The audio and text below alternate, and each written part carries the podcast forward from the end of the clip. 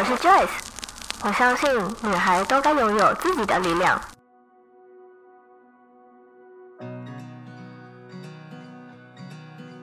分享，让我们彼此之间拉近距离。无论是身心灵成长，或是自我疗愈，身为女孩的我们，都该拥有精彩的人生。在这里，跟我一起成长，一起阅读、聆听不同的生命典范吧。欢迎你来到一则茶室。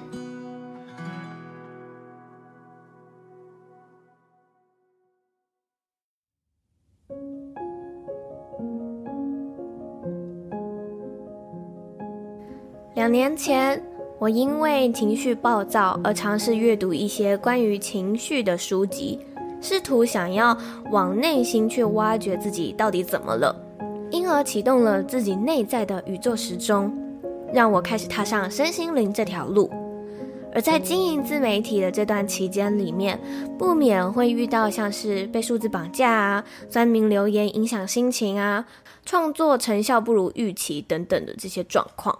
而这些事件的发生，都一再的让我进到内心世界，去挖掘为什么我会有如此大的情绪反应。我也开始利用冥想的方式，挖掘更多自己内在的许多问题点，以及过往的创伤。以为时间久了也就过了，没想到那只是用一块 OK 绷遮住伤口而已，却没有得到完整的清理。于是，你可能有发现，我开始想要疗愈我自己，尝试过像是西塔疗愈、Life Coach、占星、人类图、紫微斗数等等这些身心灵的工具。我发现这些除了疗愈我自己的内在以外，我真正想要的其实就是找到我自己。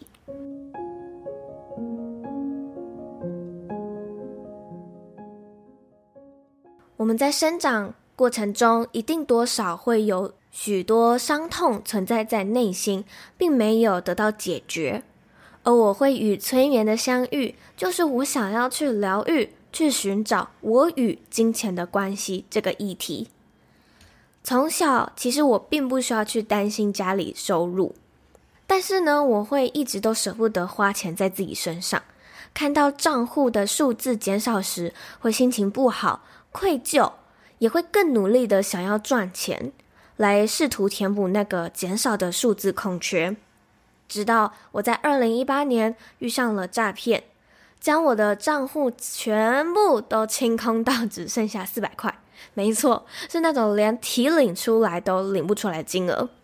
当时我更极端的限制自己的花钱方式，每天我只吃两餐，其中一餐还是公司配的员工餐，是免费的。减少任何需要的开销，像是约会或是朋友的聚会。而我一领到薪水，马上立刻就会把三分之二的钱存起来。但是内心的自己，其实我知道，再怎么存，那些钱还是被骗走了，就是回不来了。即便事情已经过了四年，我仍旧会舍不得花钱在自己身上。我只要看到户头上面数字减少，我就会开始焦虑不安、担心，甚至失眠。就连我买一罐粉底液，我也都会在买完后愧疚两个小时。于是我知道我需要找人协助我来疗愈关于金钱的课题。偶然我在 Instagram 上面追踪了一位插画家 Cindy。收听了他的 podcast 节目之后，发现他是一位催眠疗愈师，于是询问了催眠的一些基本认知，以及解决了我对催眠的迷思之后，我决定预约心仪的催眠服务，请他协助帮我疗愈我与金钱的关系。而这个内容我也有单独录制一集，在一百零九集内，我分享了我占星、人类图以及催眠的经验分享。我也会将一百零九集的连接放在这集资讯栏，想听完整故事的话，可以前往补听。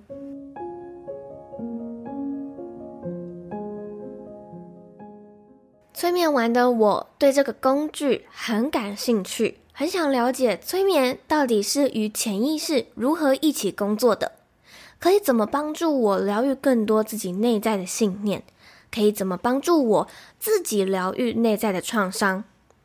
于是我开始收听心仪的催眠老师微光中的猫的 Podcast 节目，因为我一直相信声音这件事情是能够感受到对方的能量以及与自己的频率是否相同的媒介。如果我真的想要学催眠这套系统的话，但是我的老师的声音，我甚至连听他的 Podcast 都听不下去，那这样我该如何好好学习呢？于是我开始在健身时、通勤时、做家事时，都在收听微光中的猫的 podcast 节目。虽然无法百分之百了解老师 podcast 里面讲的内容，但至少我能够持续听下去，这就已经过了第一关了。期间，我也一直不断询问心意：催眠需要能够与造物主或是指导灵连接吗？如果哪天我在帮个案疗愈的时候，天线没有接通，或是天线歪了一边，怎么办？没想到催眠并不需要与更高智慧的存有连接，也能够协助他人。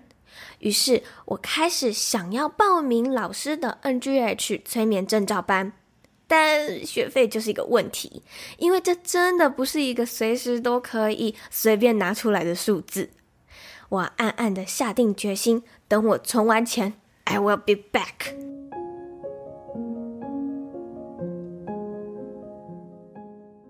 从两年前，每年年底我都会做的年底仪式，第一个就是制作自己的梦想版，第二个就是撰写显化信。梦想版一直都是我知道的工具，但我却迟迟没有行动制作，直到我看完《秘密》这部纪录片。括号，因为书我真是实在是看不下去。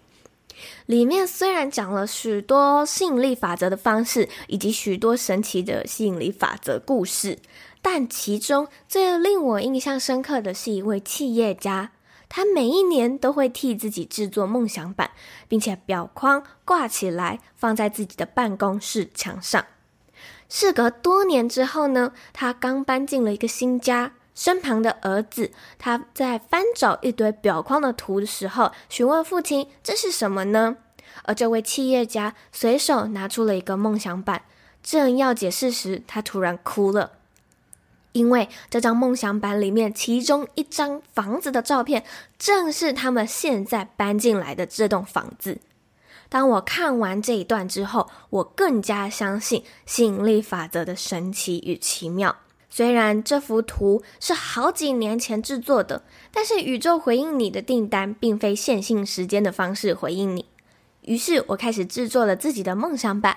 在寻找图片的时候，虽然我都寻找让自己有感觉的图片，但我也将一些自己想要的东西、生活的状态放到梦想板内，并将梦想板贴在我每天抬头都一定看得到这张图的墙上。神奇的是，这些都一一实现了。这就是一种为自己潜意识下暗示的方法，而另一个显化性则是另一种加深信念的工具。我们只要向自己的潜意识下暗示，它会用各种方式来帮助我们完成想完成的事。而每年年底，我也都会拿出一张信纸，以明年年底回顾明年一整年的口吻写下这封信。如果你对显化性的操作有兴趣的话，可以到我的 IG 账号寻找直播回放。我的 IG 账号是 J O Y C E H S H 点 C O。在撰写显化信时，你可以想象这件事达成的心情如何，环境如何，这会更加深你对这件事情的想象，显化的机会也会大幅提升。其实也有一些冥想引导，也都是用这种方式来显化。只是显化信是用手写的方式记录下来，而当年终或年末时，我也都会拿出这封信来看，里头百分之七十的事件都会很神奇的都实现喽。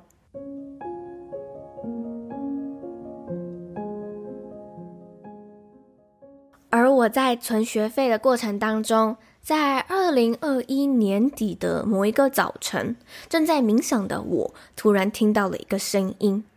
这是我内在更高智慧的声音。他说：“你还不开始吗？”我知道它是指我还不开始走上灵修身心灵这条路吗？但我不知道自己要使用哪些工具，或是用什么方式开始灵修。结果他没有理会我，继续说：“快则一个月，慢则一年，你就会开始了。”虽然接收到了这样的指引，但是我并没有把它当一回事。直到某天，我在滑 IG 时，意外的发现另外一位催眠老师他正在招生。于是我突然想到，哎，我还没有去报名《微光中的猫》的催眠证照班呢。于是我点开我老师的网站，发现他正在招生二零二二年的三月班。但我的内心还是有点怕怕的，不知道催眠到底适不适合我。不知道这真的是我想要学习的工具吗？如果我学了没有用在自己生活上，怎么办呢？于是我犹豫了一个晚上后，隔天开始狂私讯我的老师，把我内心的疑问全部都说出来。当我的内心的问题一一的都被老师解决后，我的心也安定了。于是我很快就报名了。当时我就心想，即使我无法成为能够协助个案的催眠师，至少我也能够利用这套系统来帮助自己吧，改变我自己的一些限制性信念，进到催眠状态来疗愈我自己，也是一件很棒的事啊。于是我就拿到了霍格华兹的入学证，开始学习催眠这套系统。我自诩自己是拥有霍格华兹勇气的史莱哲林学生。踏上了我的小魔女学习之路。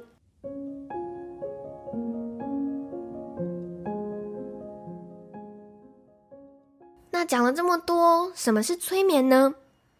以前的我也和许多人一样，觉得催眠好恐怖哦。会不会将身份证字号、银行账户都双手奉上给催眠师呢？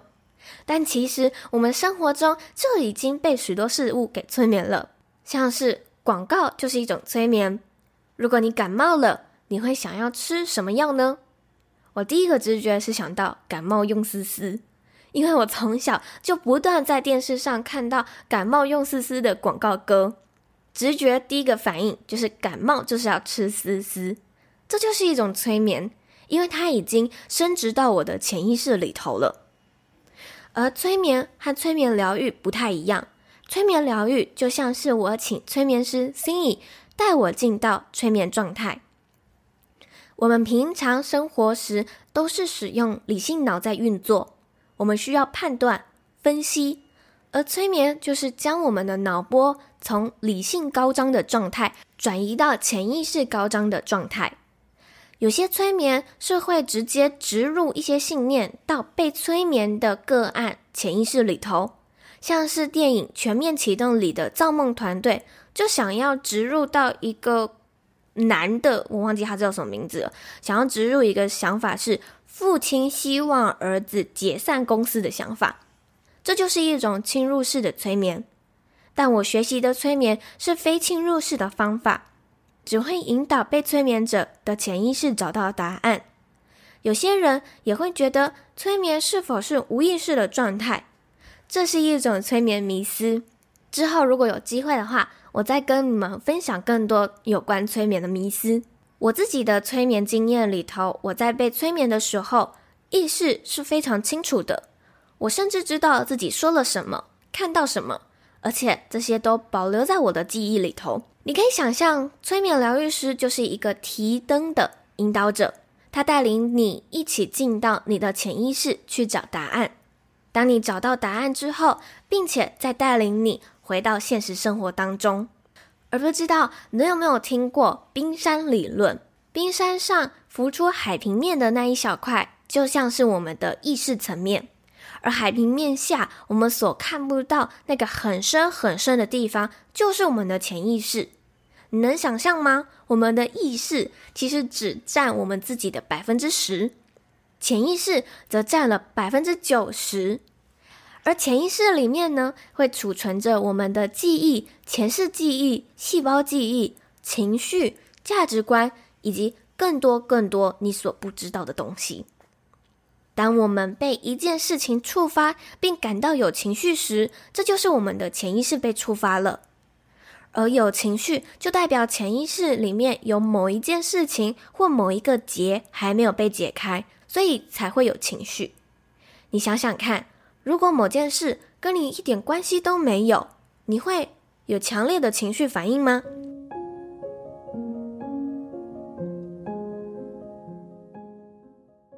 讲到这里，我的催眠课上到现在已经快要毕业了。我先拿自己作为练习的对象，将我 KKBOX 里面的歌单、悲伤的歌都删除，因为我们的潜意识会接收所有的讯息，不论是看到、听到、碰到、闻到、尝到，即使那些我听不懂语言的歌，那种悲伤感也会影响到我的潜意识。我也开始练习睡前自己下催眠暗示，虽然好几次都是睡着又醒来，再继续催眠。像是每一天我都充满丰盛且愉快的，这就是我在睡前给自己下的催眠暗示。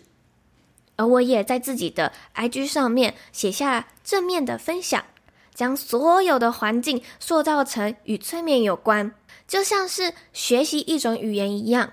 将自己所用、所听、所看都尽量使用正在学习的那个语言，让自己融入这个环境当中。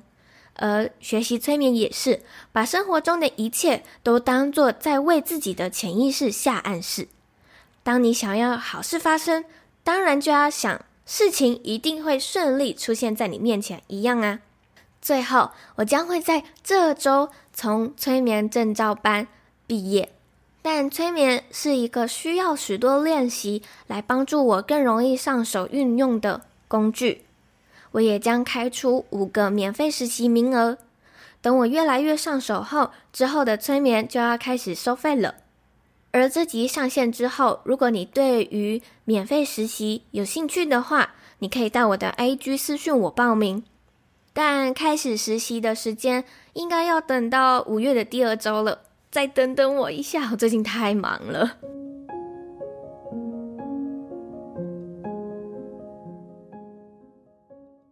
在节目的尾声，我想要和你分享一件最近发生在我身上的事情。前阵子，我与男友还有朋友，我们三个人一起租了一台车上台北，想吃好吃的素食餐厅祥和。但因为餐厅附近的停车位实在是太难找了，我们不小心就 A 到了一台宾士。还呈现卡住、无法动弹的状态。当下，我们联系了租车公司、警察，并且祈祷车主赶快回来。因为是男友开的车，所以当下他既紧张又害怕，更多的应该是担心要赔多少钱吧。毕竟那台宾士看起来就是蛮贵的，而且他的朋友真的很不 OK，一直在增加他的焦虑，在旁边说。这不知道他赔多少钱，这应该要处理很久。但我也不知道，我从撞到的那一刻就觉得事情会顺利的解决。我的直觉告诉我，事情会顺利的解决。我也不断向宇宙发送讯息，事情会顺利解决的，事情会顺利解决的。当警察来时，他说出事的这个地点算是私人土地，而非交通事故，所以并不需要回到局里去做笔录。此时，我内心的 checklist 打勾了第一项，不需要做笔录就可以省下更多时间啦。后来，警察顺利的联系到了车主，三十分钟后，车主来了，刚好拖吊司机的大哥也到了现场。我们协调如何将车子顺利开出来，最后将两台车分开之后，真的是谢天谢地，彼此撞到的地方都只是轻轻的擦伤，甚至冰室的保险杆或大灯都没有撞到要害。而车主很幸运的本身就是卖车的，他很清楚知道这些维修并不是很贵，他也人很好的一直安慰我的男友。我们彼此加了联系方式之后。最后，我们还是顺利吃到了祥和。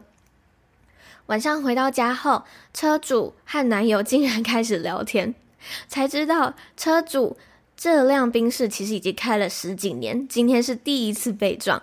也很幸运的是，他平常都是开特斯拉，唯独今天开了宾士。总之，整件事情我都觉得很幸运，很顺利的解决。突然我心里出现了一个数字，男友只需要赔偿两万块就够了。至于是否真的赔了两万，这就要等保险公司评估了。我们其实可以在自己的生活当中不断地替自己的潜意识下一些正面暗示。如果我在车祸的当下一直给男友更多负面想法，我觉得事情应该就无法顺利的解决了。而就是因为我不断的替自己的潜意识下暗示，说事情会顺利的解决。我想这就是为什么这件事情可以这么快就解决吧。可能有些茶友听到这里，也会想要知道该如何替自己的潜意识下一些正面暗示呢？这边我整理了三点，让你可以听完这一集之后开始改变的事。第一点，将一些歌单中悲伤的歌都删掉。第二点，将你的手机桌布或电脑桌布改成拥有正面语录的桌布。第三个，你 IG 追踪的人尽量都是散发正能量的账号。从这些小地方开始着手，请别小看这几个简单的步骤哦。时间久了，会有滚雪球效应，你也会开始有所改变。